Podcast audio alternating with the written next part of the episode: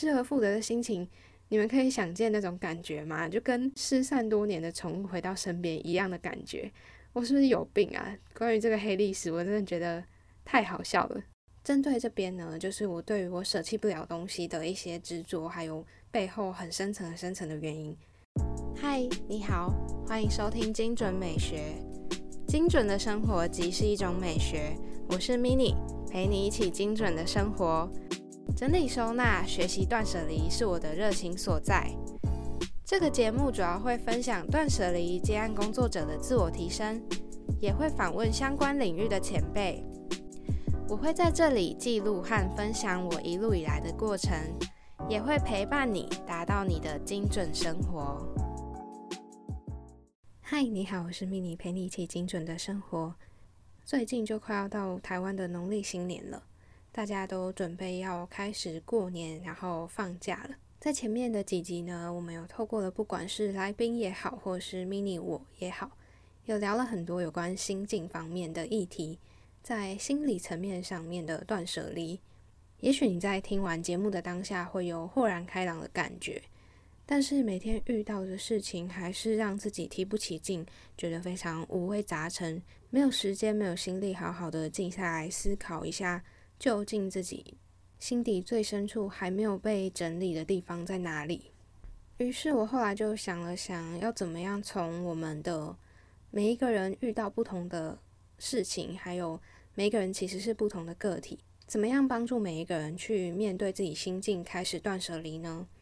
因为遇到的状况都差异很大。那后续我想了一下，我觉得当你想要有改变的时候，要先思考一下。无论现在的状况怎么样，你的目标或者你理想的状态是长得怎么样，可以自己先想象一下画面。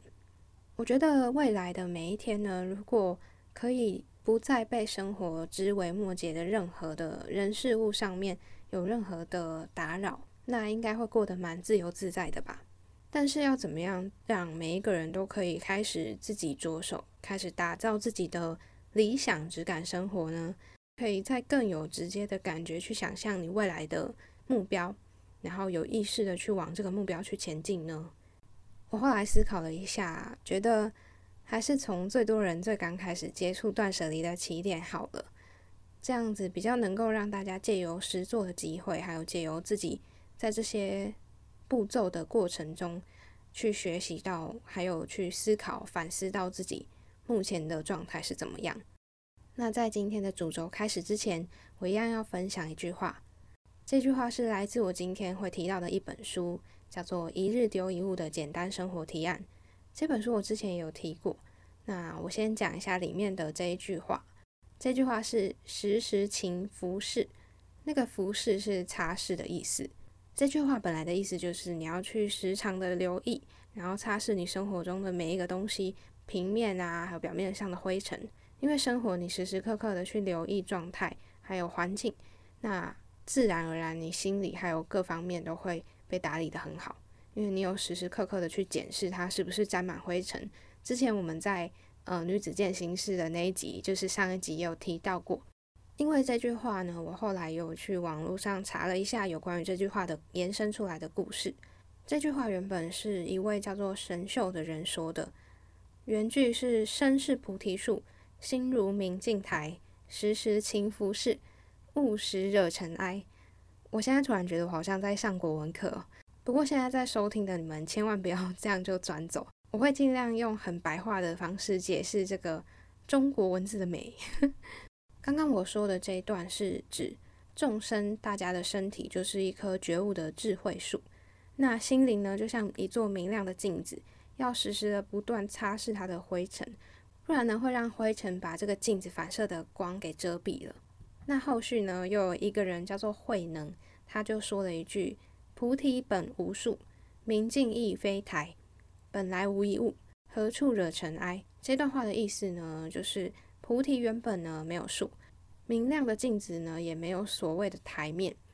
本来就是虚无空无一物的，哪里会染上什么尘埃呢？刚刚的这两段话用了树、还有镜子、身体等等具象化的方式，可以让我们直接的明了。那前面两边的差别呢？其实一开始是说原本是呃有一棵树的嘛，但后续推翻了这一段言论的人，他觉得说，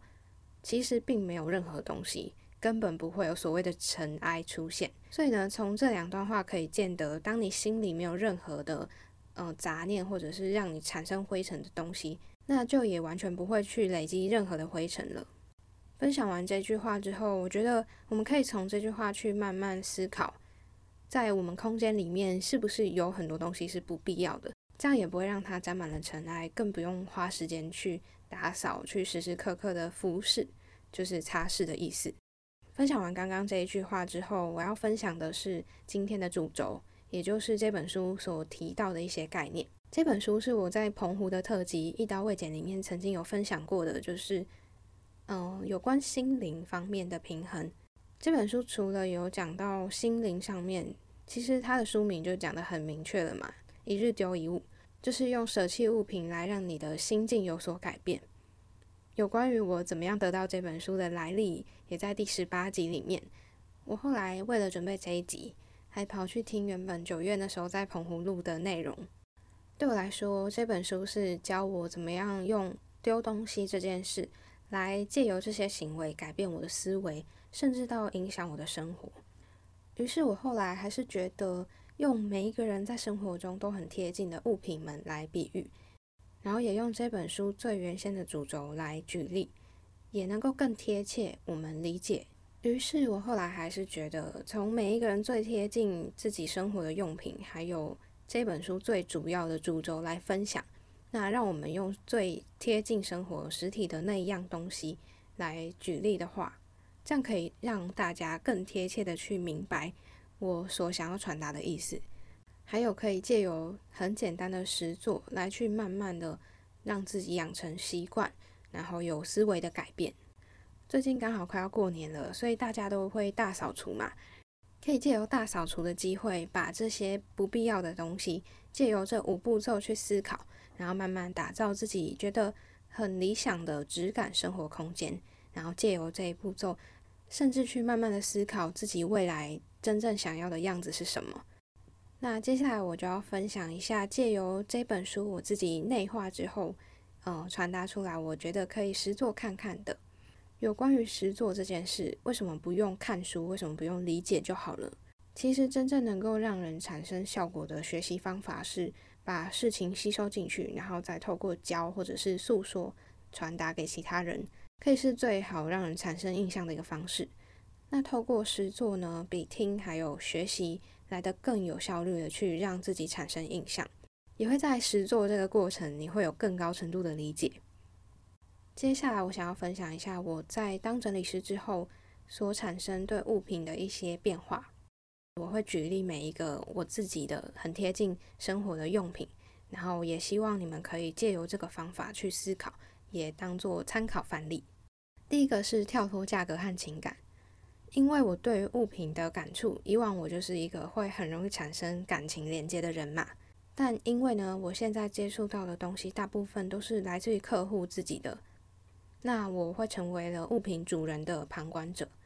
也能够比较跳脱价值、价格的情感，用很客观的眼光去看待。例如客户出国玩回来买的玉手啊、纪念品、吊饰们，在我眼里呢，就只是一个普通的吊饰啊。但是不是每一个人都有这样的机会去作为一个旁观者去看待每一个人很重要的东西？那这边就突破一下盲点了，要怎么办呢？我会建议大家把自己的东西摆在台面上，当成店里的展示品，一边逛一边思考啊。如果今天重来一遍，你还没有在买这个东西之前，你还会再重复一次，也把这些东西买回家吗？那相信很多人到了这步骤。会发现自己的衣柜里面很多网购买的衣服啊，或者实际上你会发现买回家之后用起来、穿起来、看起来心情却不美丽的一些东西。如果重来一次，它根本不会再次的回到你的家里，那你就可以思考看看是不是要把它处理掉了。嘿，你想要当老鸟吗？那你就要先学会如何当早鸟。想收到精准美学的早鸟精准报吗？我们会探讨节目延伸的话题，或是关于节目的任何第一手消息，都会先透露给你哦。快到精准美学官网 m i n i m a l i c e 点 t w，或到节目的资讯栏中点选官网的网址，在网页下方点选索取早鸟精准报，第一批索取的人还可以获得整理懒人包哦。我现在等你五秒的音乐时间，快去点开来吧。第二个，寻找自己无法丢弃的原因。这一点呢，其实是我在跟其他整理师前辈们聊天的时候，还有在跟客户啊、朋友拉累的时候，发现我虽然可以体会自己丢不掉的心境，但是我很少去探究究竟为什么我没办法去舍弃一些东西。后来我思考了一下，发现，嗯，我自己这样的情况，其实可能是来自于妈妈小时候把我的东西没有经过我同意就丢掉。还有有些东西不太被家人重视，但是那个东西可能是我真的很喜欢很喜欢，别人却没办法理解的时候。这边我想要举例一个我觉得蛮糟糕的东西，就是曾经有一个我喜欢过的男生，他随便递给我的一张餐巾纸，然后我就留着留着，留到两年三年后吧。后来想一想，觉得超级没意义的，而且这份情感我觉得是过分的执着。因为那个只是一张餐巾纸而已啊，完全没有价值，也没有什么纪念可言的东西。那还有一个是我觉得也蛮好笑的黑历史，我也在这里分享一下，就是我失而复得的人生第一支自动铅笔。我为什么后续对这个东西特别特别的珍惜？是因为我曾经失去它，对于这支笔我有过分的不安全感，我自己觉得。因为这支笔其实是在我小时候的补习班掉到椅子的洞里面。后来呢，是因为我表弟在同一个教室、同一个椅子上，然后他坐两脚椅，所以不小心跌倒了。摔倒之后，发现那个椅子里面弹出了我的笔。这件事真的是太神奇了，所以每次讲到这件事，我就很激动，会跟别人分享。因为从头到尾，这支笔其实是对我来说人生第一支自动铅笔，而且是我很宝贝的。但当时候我知道拿不回来，其实我真的是非常难过。失而复得的心情，你们可以想见那种感觉吗？就跟失散多年的宠物回到身边一样的感觉。我是不是有病啊？关于这个黑历史，我真的觉得太好笑了。针对这边呢，就是我对于我舍弃不了东西的一些执着，还有背后很深层、很深层的原因。所以我建议大家可以对于你舍弃不了的东西，不断的去探究你为什么舍弃不了，在你心里的感觉究竟到底是为什么。然后同样的状况，你可能会因为曾经受伤，你下意识的就去保护这些不安全感。第三点，更知道取得容易这件事。我其实后来慢慢发觉，如果想要买东西的时候，我在纠结的当下，我都会提醒自己，因为取得实在太容易了，所以思考清楚之后再下手也没关系。例如我在逛网拍买衣服的时候，或者是我在丢东西的时候。我会纠结，我想要买这件，我想要留这个东西，但是我心底都会提醒自己说，你同样的东西，类似的有太多太多了。如果真的还想要买，那店里面呢也有太多太多不同品牌、不同产地、不同类型、样式、颜色，各式各样让你挑选，真的没有什么非买不可的限量品，除非真的你当下没有买，会让你少一块肉的那种日常生活必需品。例如什么牙刷、牙膏啊、洗面乳啊那种的，这种东西我觉得就是认真的必需品。所以对于平常那种生活必需的用品，我会真的等到自己快要少一块肉的时候才去买那些东西。第四个，把时间尺度拉远，就是把眼光放远的意思。这个可以提到有一个演化论的概念吧。当你常常使用这些东西，它就会。比较常出现在你的眼前，但是你忽略、你忘记了没有在使用的东西，它其实是会慢慢的，比如说衣服会氧化、书会黄掉、发霉等等的。像我前阵子丢了很多我原本在考学测的书，我打算送给需要的人，因为我都已经开始工作了，根本不会需要用到。看着看着，我就会觉得真是够了，我就会发现我还有很多东西都是丢不掉的。我也坦诚，我在送出去之前，还有在整理，以前整理好几次，还在保留的原因，就是因为我会倾向看到这本书，就是可以马上回忆到那段很拼命的读书时光。我也坦诚，在我送出去之前，我以前曾经整理好几次，来来回回，来来回回，最后都保留的原因就是，我看到的那本书就好像我可以看到以前很认真读书的时光，但其实那些笔记啊内容根本不会去细看，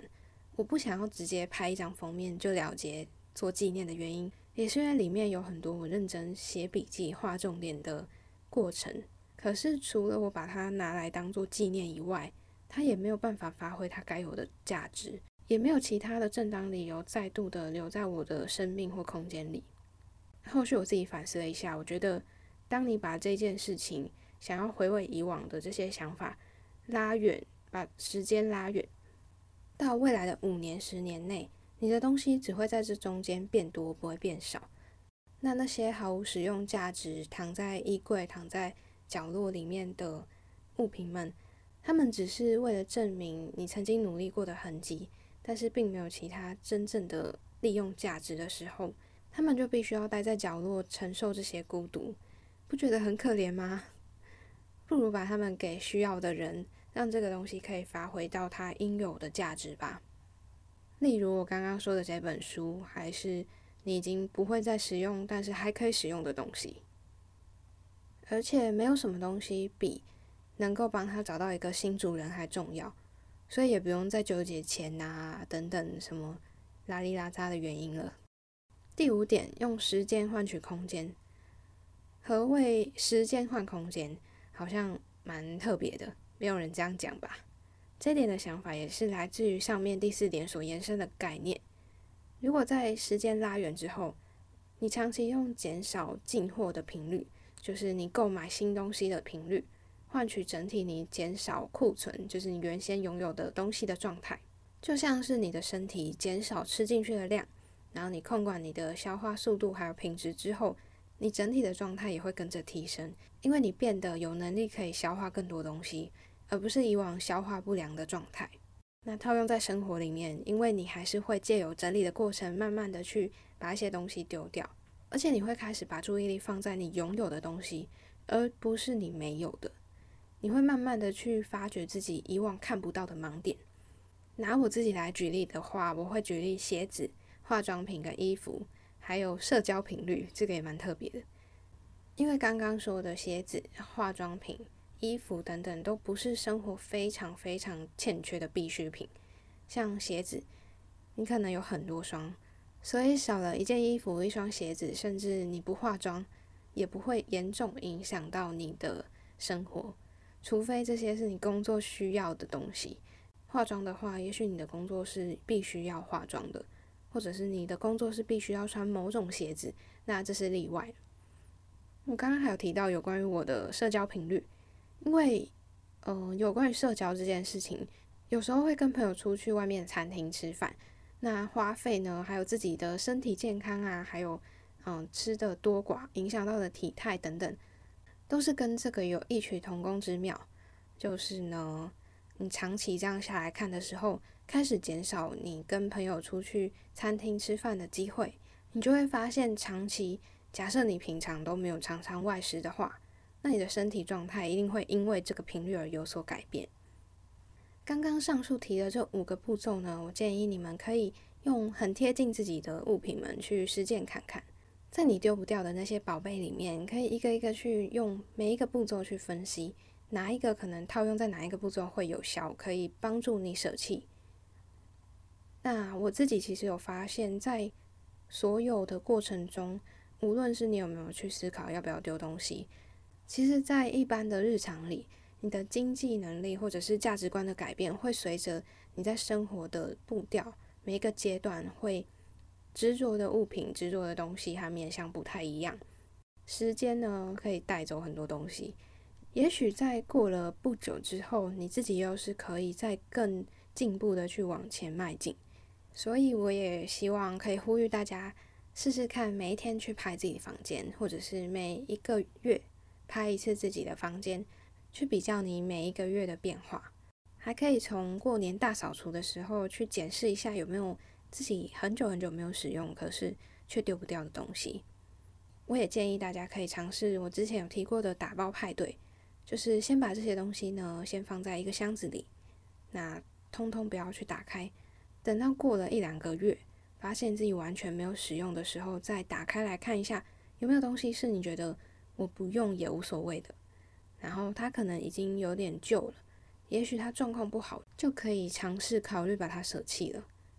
我觉得打包派对这件事情，其实可以让自己很清静，然后也很清楚的把眼前的东西舍弃，因为你会发现你的周遭的东西变得很清爽、很精简。那今天的节目就分享到这边，希望大家可以借由这五步骤去打造自己很理想的质感生活，还有理想的思考模式。谢谢你收听到这边，这里有一件小事想要跟你们说一下。其实平常没有特别去看资讯栏的朋友，可能不知道我的赞助资讯其实都有放在里面。只要点击那个赞助链接呢，就可以用最低一杯手摇饮料的价格赞助 mini 的节目，持续的成长。也谢谢一直以来支持到现在的听众朋友们。如果你也希望精准美学的内容可以越来越优质，欢迎用行动来支持 mini 哦。或者有什么样的回馈都可以告诉我。同时呢，我前阵子也接到我们的第一个节目合作邀约了，真是太开心了！没想到有干爹